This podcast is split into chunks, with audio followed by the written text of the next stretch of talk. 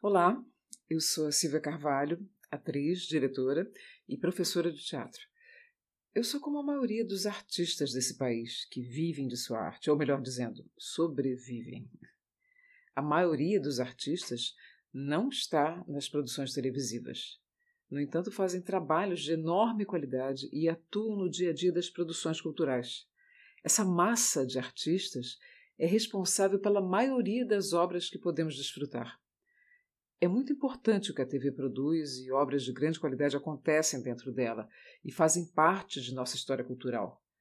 Mas por que não valorizar também o que se produz com menos recursos, usando a criatividade e a fibra da maioria dos artistas brasileiros? Logo no início da pandemia, da noite para o dia, paramos. Não de forma gradual, com restrições, como alguns segmentos, e, e sim de repente, totalmente. Ok, isso foi no ano passado e muita coisa já mudou, é verdade. Eu estou falando isso na tentativa de entender, de refletir, para explorar melhor os novos caminhos que estão surgindo por aí. Vamos começar pelo início. Surgiu em primeiro lugar um movimento lindo com as audições musicais nas varandas dos prédios e condomínios. Foi uma forma de expressão e um alento para aquele momento tão impactante e assustador. Depois vieram as ofertas em diversas plataformas de peças já filmadas, o que também era mais um movimento generoso da classe artística e uma forma de nos fazer presentes no mundo. Alguns cantores usaram o drive-in para fazer shows, mais uma ideia bacana para permanecer viva a arte de alguns que puderam investir nesse tipo de projeto. Mais uma vez, a criatividade mostrando saídas. Não podemos deixar de falar das lives, onde os artistas fizeram shows, apresentações, poesia, dança, debates, entrevistas, tudo. Depois de um certo tempo, nós percebemos que aquele período iria durar mais do que imaginávamos. E a sobrevivência de atores, cantores, bailarinos, diretores, produtores, camareiras, cenógrafos, cenotécnicos, figurinistas, músicos, costureiras, iluminadores e uma imensidão de pessoas que fazem acontecer a arte que nos salva. Nos salva, sim. Para quem ainda tem dúvidas, é só imaginar ou tentar não se alimentar com tudo que é artístico. Tente ficar uma semana sem ver uma novela, sem ler um livro, sem ver aquela série, sem olhar uma foto bonita, sem cantar uma música, sem lembrar de uma peça que assistiu. É quase impossível.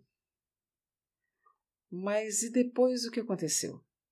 Produtos começaram a surgir, cobrando barato por, peça, por peças, né? por aulas, seminários, e depois a criação da Lei Aldir Blanc, que surgiu como uma proposta diferente de premiar muitos artistas com recursos mais modestos. Estamos no meio do caminho e certamente outras iniciativas estão aparecendo. Nós temos pressa e é necessário muito mais, é claro. Mas a proposta que eu trago hoje aqui é refletir sobre a necessidade de mudanças e a busca de novas linguagens do teatro que agora vive e sobrevive nas telas. Alguns grupos, inclusive com o apoio financeiro da Lei Aldir Blanc, puderam experimentar uma linguagem híbrida entre o teatro e o audiovisual. Em diversos produtos podemos observar uma mistura de ferramentas entre essas duas partes.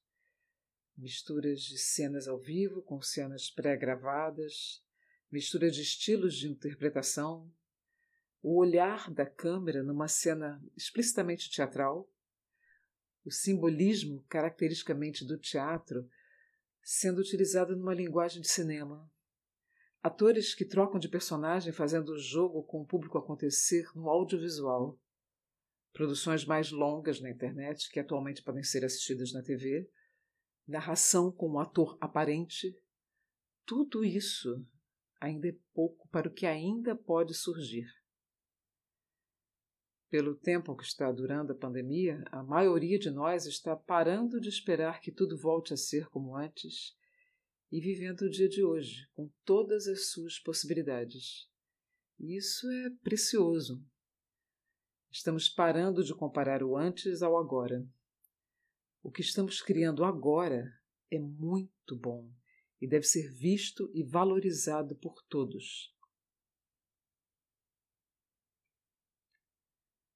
Teatro na Tela é um projeto desenvolvido com os recursos da Lei Aldir Blanc através do Governo do Estado do Rio de Janeiro.